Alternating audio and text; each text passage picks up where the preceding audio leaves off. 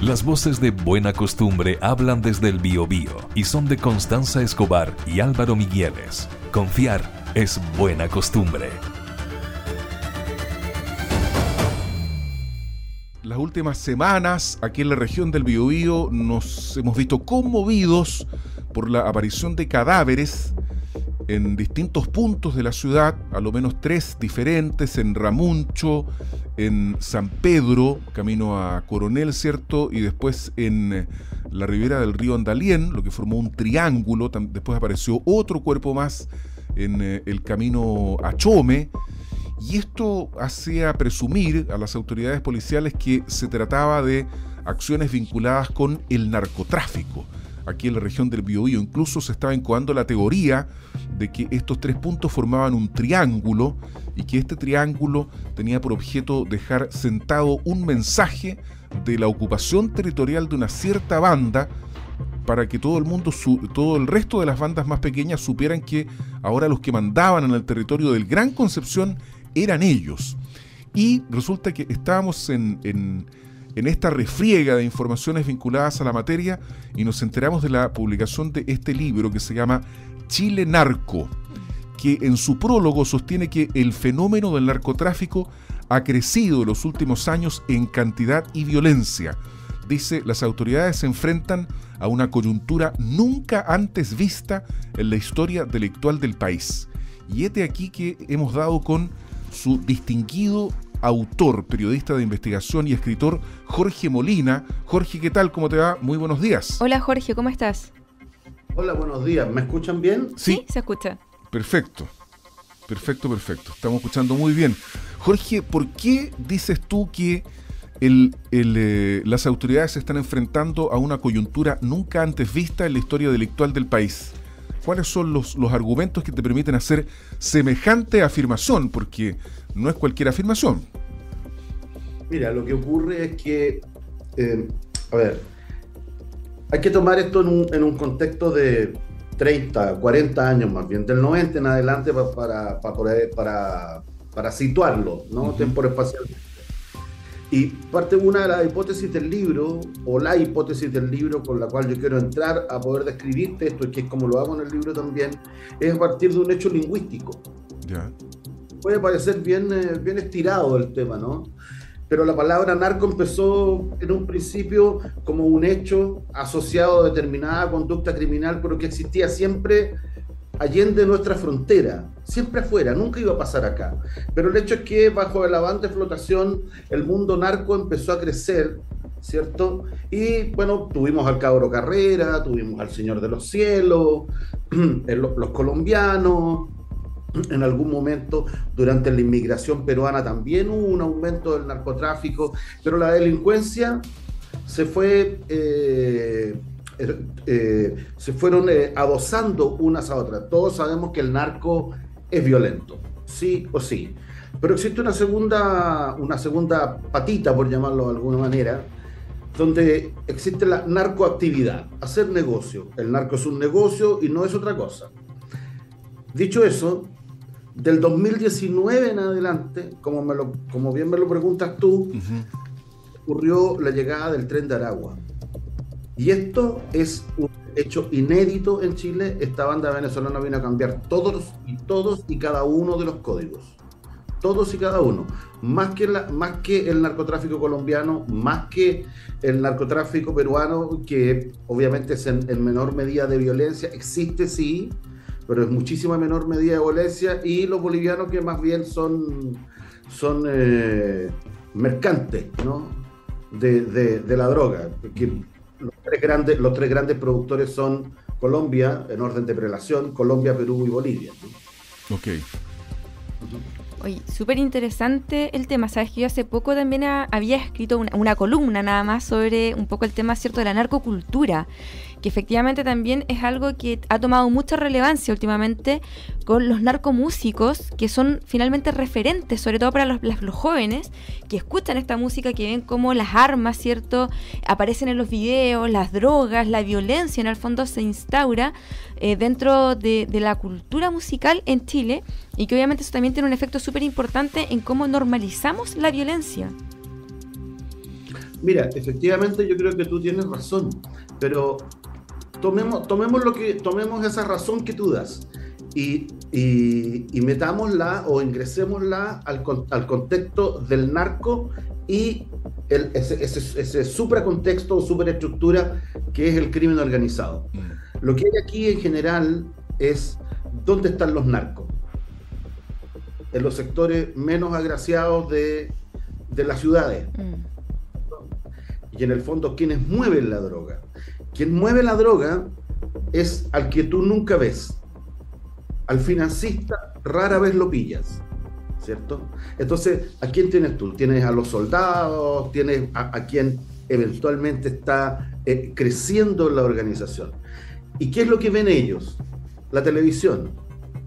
Visitan algún sitio de internet que no sea baile, chicas moviéndose, oro. Mm. Entonces, el este tema de la, de la copia, de la apropiación del, hecho simbólico, eh, música, video, eh, eh, los bling bling, el oro, las armas, siempre Glock, ¿ah? idealmente Glock. Mm. entonces, es un espacio, ¿cierto?, donde el Estado y, y su arremetida educacional, donde debiera intentar rescatar a estos jóvenes para que no caigan entre medio de las bandas es virtualmente imposible. Es decir, es como tenemos una máquina productora de criminales de distinto orden, digo, pero para, el caso que nos convoca de narco, porque el, el, control territorial, que es otra de las palabras a las cuales nos hemos ido acostumbrando, ¿no? Control territorial, todo el mundo sabe lo que es el control territorial, mm. todo el mundo sabe lo que es un, eh, eh, un, auto de alta gama. Todo el mundo sabe lo que significa tener eh, eh, funerales de alto riesgo. Y, podríamos nombrar una serie de palabras que son parte de, cómo definir al narco. Entonces, cuando el Estado entra y la, y la, y la, y la cultura narco se impone, entonces la represión estatal tiene un problema. Estamos hablando con Jorge Molina, periodista de investigación y escritor, autor de Chile Narco. Tú delante dijiste que las cosas cambiaron definitivamente en Chile con el ingreso del tren de Aragua, esta banda venezolana que vino a cambiar todos los códigos. Si pudieras profundizar, ¿qué códigos cambió? ¿Por qué el tren de Aragua es una organización tan particular? ¿Y por qué es tan de temer, en definitiva? Porque lo que genera el tren de Aragua es preocupación entre las autoridades y temor en la población. El tren de Aragua está en Chile. ¿Qué cambió? Mira, entre el 2018 y el 2019 llegaron dos, entre comillas, emisarios, ¿no? Las personas que llegaron a llegaron a tantear al terreno, ¿no? Uno de ellos es el abogado Estrella. Eh, llegaría otro después que se llama Satanás, ¿no? Para que, y personas muy ligadas a Niño Guerrero, que en el fondo es el líder hoy en la clandestinidad porque las autoridades venezolanas eh, demolieron la cárcel. Pero volvamos a la, a la, protohistoria. Llegan, a este lugar, o sea, llegan a Chile, se instalan y ocurren, diría yo, dos, eh, dos elementos que son centrales antes de la llegada masiva ¿no? Uno es el tema de Cúcuta, ¿cierto? Donde el presidente Sebastián Piñera se une a, Juan Guaidó junto con el presidente colombiano de la época. Eh, y de una u otra manera participan de una intentona golpista en Venezuela. ¿ya? El segundo eh, fue eh, un poco antes del estallido social y durante el estallido social. La derecha ha tenido eh, una suerte de obsesión con Maduro, más allá, digo, de la opinión que uno pueda tener o no de él, ¿ya? Pero coincidentemente, coincidentemente, eh, junto con el llamado a que la migración venezolana viniera, junto con estos otros dos elementos que comento, que es esta intentona golpista en Venezuela, junto con el estallido social, donde eh, en un uniforme del ejército decían que habían cientos y miles de guerrilleros bolivarianos dispuestos a votar al gobierno. Esto no te lo digo yo, esto está publicado, yo voy a publicar una historia con esto luego, hay documentos de la Agencia Nacional de Inteligencia y del Ejército. Entonces ocurre que ahí tienes un primer contexto. El hecho es que una vez acá, la banda del tren de Aragua, se, eh, eh, perfilarla fue complejo en un principio. Primero, quienes la encuentran es gendarmería, porque empezaron a ver en el penal de Iquique de que habían eh, movimientos raros, ¿no? tipos de protección interna en el penal a determinadas personas los tipos de visita, los sistemas de compartimentación interna para evitar ser detectado, ¿no? Entonces ocurre lo siguiente, que para cuando los pillan, hacen un cateo, ¿no? Pero tenían identificado a esta persona de interés, ¿no? Que era un colombiano. Entonces hacen el cateo, sacan todo lo que hay, pero el teléfono de él hacen como que pillan. Mm y ahí parte. Nadie sabía del tren de Aragua, salvo por materia más bien de relaciones policiales y académicas. ¿Por qué cambia? ¿Qué es la, es la pregunta? ¿Por qué cambió? Porque eh, no, es que, no es que en el mundo de Lampa haya gente bondadosa, ¿no? Mm.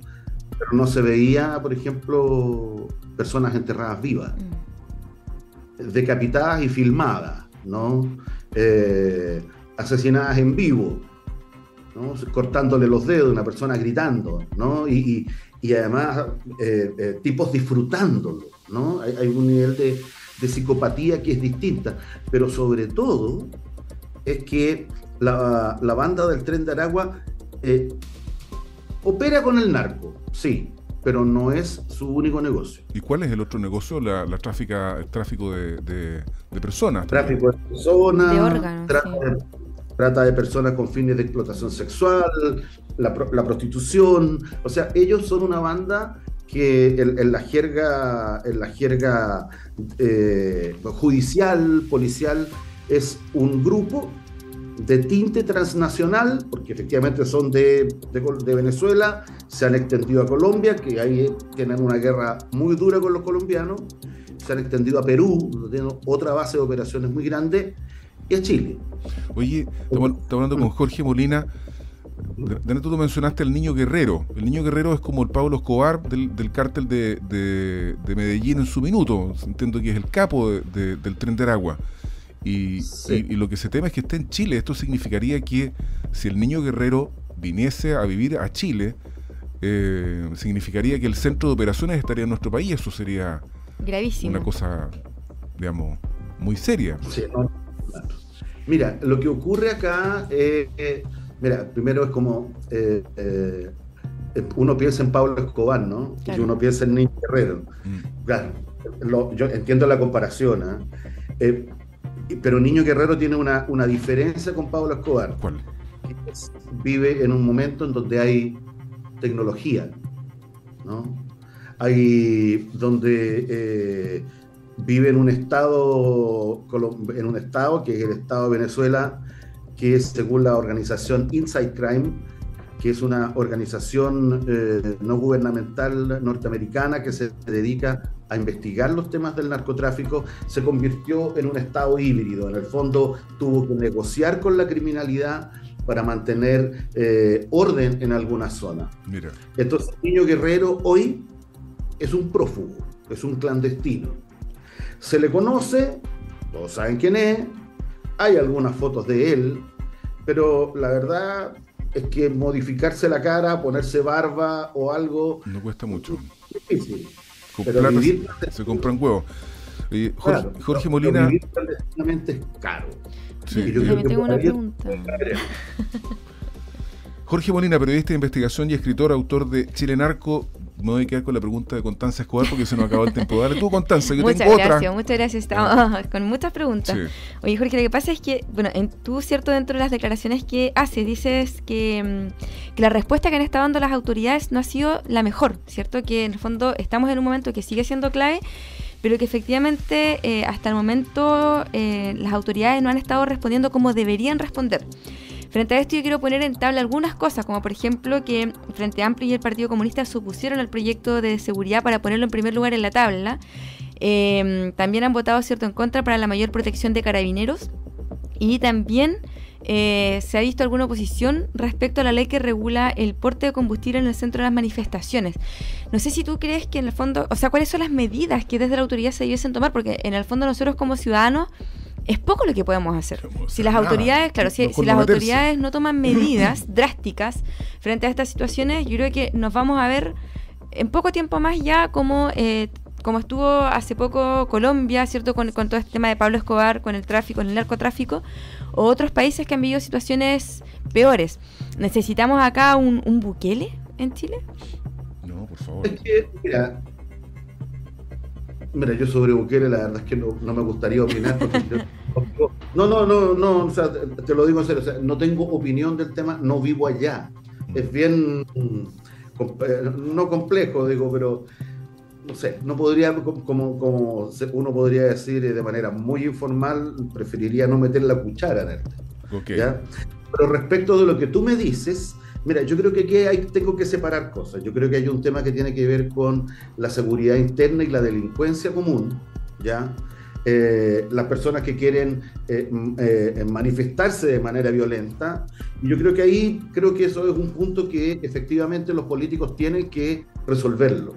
Pero eh, mi tema, en el que yo sí yo te podría decir que ha habido cierto avance, no menor, eh, creo que es importante, los avances son dos, que fue la modificación a la ley de crimen organizado, mayor facilidades con el comiso, los agentes encubiertos van a poder tener, se van a poder convertir en una persona jurídica, eh, y, la ley de, y la ley de delitos económicos, que si tú las juntas hoy día, va a permitir eh, tener mayores herramientas para combatir al crimen organizado.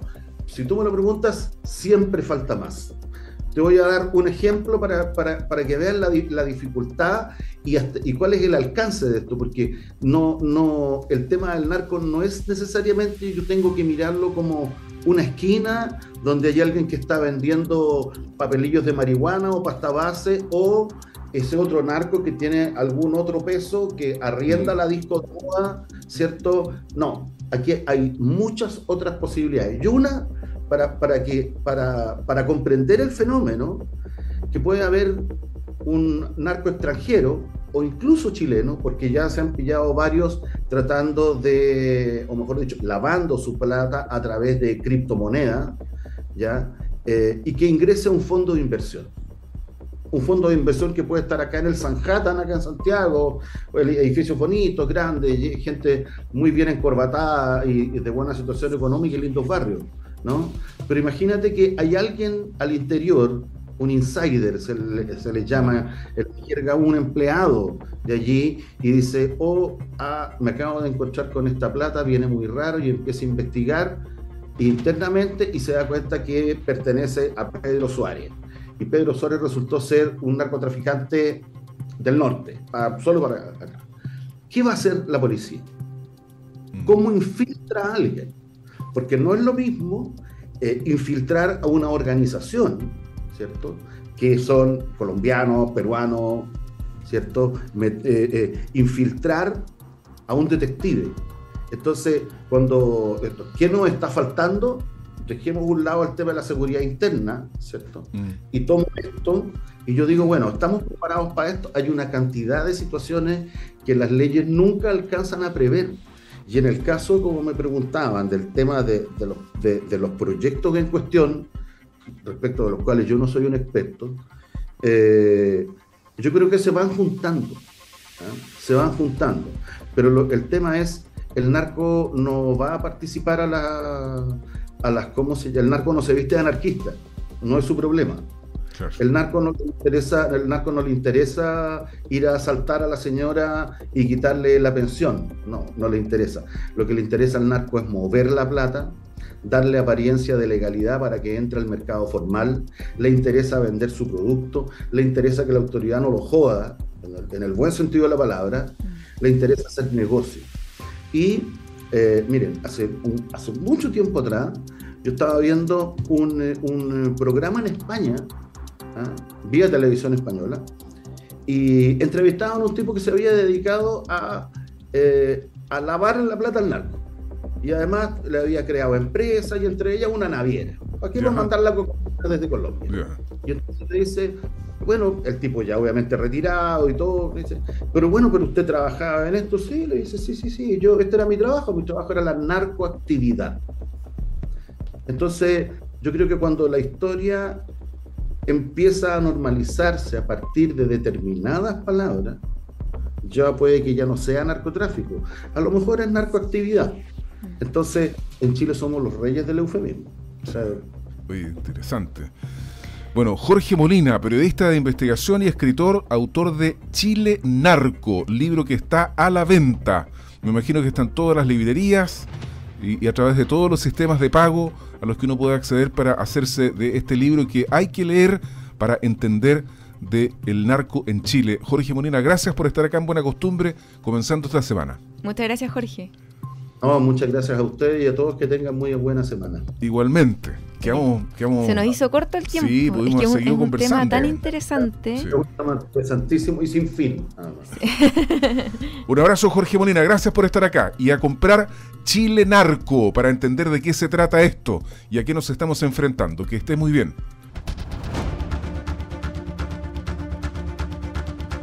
Cada mañana desde las 7 te proponemos la buena costumbre de entrevistar a mujeres y hombres que viven en nuestras ciudades por Metropolitan 885 FM. El Instituto Nacional de Estadísticas, INE, ha revelado en su último informe que el país experimenta su tasa de natalidad más baja en la historia Así es. de la República de Chile. Yo estoy aportando esa tasa de natalidad. Bueno, yo aporté al revés, porque aporté con cuatro. ¿ah? Sí. Tú subiste. Oye, y claro, yo subí. El, eh, y fíjate que tenemos tan poco tiempo para hablar de Alina, para hablar con Alina Muñoz, socióloga y docente de la San Sebastián. Así que vamos a tener que hacerlo en modo telegrama. ¿Cómo estás, Alina? Muy buenos días, bienvenida otra vez a Buena Costumbre. Hola, Alina, ¿cómo estás? Hola, muy bien. ¿Y ustedes cómo están? Bien, gracias. Oye, estamos acá expectantes de saber qué es lo que está pasando con los chilenos, porque en 1960 eh, la tasa promedio de hijos era de 5,4 y al 2020 es de 1,3. Bajó increíblemente. Así es. ¿Qué podría explicar todo esto? Eh, mira, lo primero es comentar que eh, hubo una consultora que durante agosto de este año realizó una encuesta eh, que se aplicó a nivel nacional, son cerca de mil casos eh, y aparecen cuestiones bastante relevantes. ¿Ya? Como por ejemplo eh, cuestiones que tienen que ver con el cambio en estilo de vida que las personas jóvenes tienen, ¿ya? Pero la verdad es que si uno entra un poco más en este estudio, puede encontrar algunas diferencias que aparecen a nivel de segmento. Entonces no es solamente que todos los chilenos y las chilenas estemos cambiando de estilo de vida, mm. sino que esto va a depender según otras cuestiones, como el nivel socioeconómico que nosotros tengamos, etcétera. Pero fíjate que hay una cifra que a mí me llamó mucho la atención, que es bien demoledora, a mi juicio, Alina, disculpa que, que te interrumpa, pero dice que el 17% de los chilenos de hasta 45 años no planea tener hijos. O sea, 17% es una cantidad relevante, digamos. ¿ah? Sí, así es, pero mira, si tú eso también lo desagregas por nivel socioeconómico, aparecen algunas diferencias. A ver. Entonces, ¿quiénes son dónde, o dónde mm. están estas diferencias? Están en los sectores más bajos, medios bajos, ¿ya? Eh, y las razones que se arguyen en ese momento tienen que ver precisamente con el costo de la vida y con eh, esta posibilidad, ¿cierto?, de eh, querer una mayor movilidad social, es decir, desarrollo profesional u otro tipo de cuestiones. Mm. Pero, por ejemplo, en los sectores más altos esto no se mueve tanto. Entonces, ese dato igual es relevante. No hay reticencia en la gente más rica a tener hijos, ellos mantienen su misma tasa de natalidad. Las variaciones se producen en la gente más pobre. Así es, de hecho cuando se les pregunta cuántos hijos les gustaría tener, las personas de mayor nivel socioeconómico mantienen el promedio de tres hijos, a diferencia de los sectores más bajos donde eh, la mayor cantidad planea solamente de tener un solo hijo.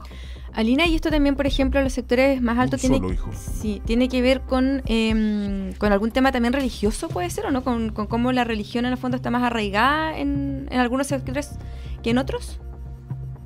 Sí, sin duda, sin duda. O sea, la, la familia como institución también ha sido muy promovida por la iglesia. ¿ya? Y esto es algo que también evidencia la crisis de la iglesia y cómo la iglesia repercute en nuestras prácticas cotidianas. Eh, pero también tiene que ver con cuestiones como eh, que se han impulsado, ¿cierto? El desarrollo profesional, la carrera, el éxito, etcétera. Y esto se ha instalado con mucha fuerza en las clases medias. Y los sectores bajos, bueno, eh, a partir de las diferentes estrategias de sobrevivencia que se tienen que generar para poder llevar el día a día, ¿cierto? Sobre todo en situaciones y en escenarios económicos como el actual, Evidentemente ahí la causa es, ¿sabes qué? Quizás me gustaría tener más hijos, pero la verdad es que no puedo, mis condiciones no lo permiten. Ahora, esta cuestión es, disculpa, esta cuestión es súper relevante. ¿Por qué? Porque eh, hay algunos eh, índices, como por ejemplo el índice de dependencia. ¿ya? ¿Qué es el índice de dependencia en simple? En simple es cuántas personas que no se encuentran en edad de trabajar, es decir, personas sobre los 60 años y personas sobre los 15 años, y cómo estas personas son sostenidas, ¿sí? sostenidas económicamente desde el país por la fuerza de trabajo.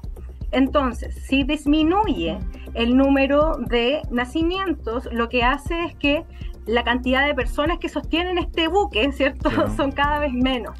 Entonces, eso es lo crítico, porque en un año, en muchos años más, ¿cierto? Vamos a tener que estar hablando de un Estado que va a tener que tener una fuerte eh, política pública desplegada a partir del el sostén de eh, los mayores fundamentalmente. Eso es súper importante porque demográficamente nos parecemos bastante a Europa pero eh, nuestras políticas públicas y nuestra economía, ¿cierto? No es muy parecida a la Europa, o sea, estamos, ahí diferimos harto. Mm. Pero efectivamente somos un país, o sea, somos un país que tiene una menor tasa de natalidad, igual que los países desarrollados, y en donde además la tasa de, o, eh, la esperanza de vida, ¿cierto? Ha aumentado mucho y además eh, se, se, proyecta que en el 2030, 2050, si no me equivoco, la tasa de personas mayores va a ser súper alta también. Entonces, obviamente, eso que tú nos mencionas, Arina, es, es tremendamente importante respecto a cómo vamos a mantener o cómo van a vivir estas personas que se van a jubilar, ¿cierto? Si no vamos a tener la base para generar los recursos que se necesitan para las pensiones eh, de, cómo se viene aquí en adelante Chile. Claro, en ese aspecto es fundamental que el Estado, más allá del gobierno, ¿cierto?, sea capaz de tomar esta información, porque no es información tan nueva, o sea, como tú misma lo planteabas hace un rato, eh, hay otros países que ya han pasado por esta situación y es una conversación que hace mucho tiempo han sostenido. Entonces, en el caso nuestro, eh, nuestro, nuestro eh, Congreso, ¿verdad? Y el, desde el Estado también se tienen que promover desde ya algunas medidas preventivas, de manera tal que en 20 años más, 25 años más, no nos encontremos con una crisis eh, a partir de esto, o siendo que es una situación que ya se sabe que va a suceder. Entonces, hay que tomar cuestiones, medidas preventivas desde ya. Oye, y se nos fue el tiempo, Alina, yo te quiero agradecer la comparecencia esta mañana, fue mucho más reducido el espacio que habíamos contemplado en un principio, nos pasa regularmente que nos alargamos en otros segmentos del programa y cuando llegamos al, momento de la entrevista con Alina Muñoz teníamos, teníamos poco tiempo, pero, pero de lo bueno poco, corto pero contundente, ¿ah? estuvo esta conversación contigo. Súper explicativo. Alina Muñoz, socióloga y docente de la Universidad San Sebastián que tenga una estupenda semana. Muchas gracias por estar acá. Muchas gracias, Alina. Qué gusto verte. Mucho. Gracias por la invitación. Nos vemos. Chao. Un abrazo.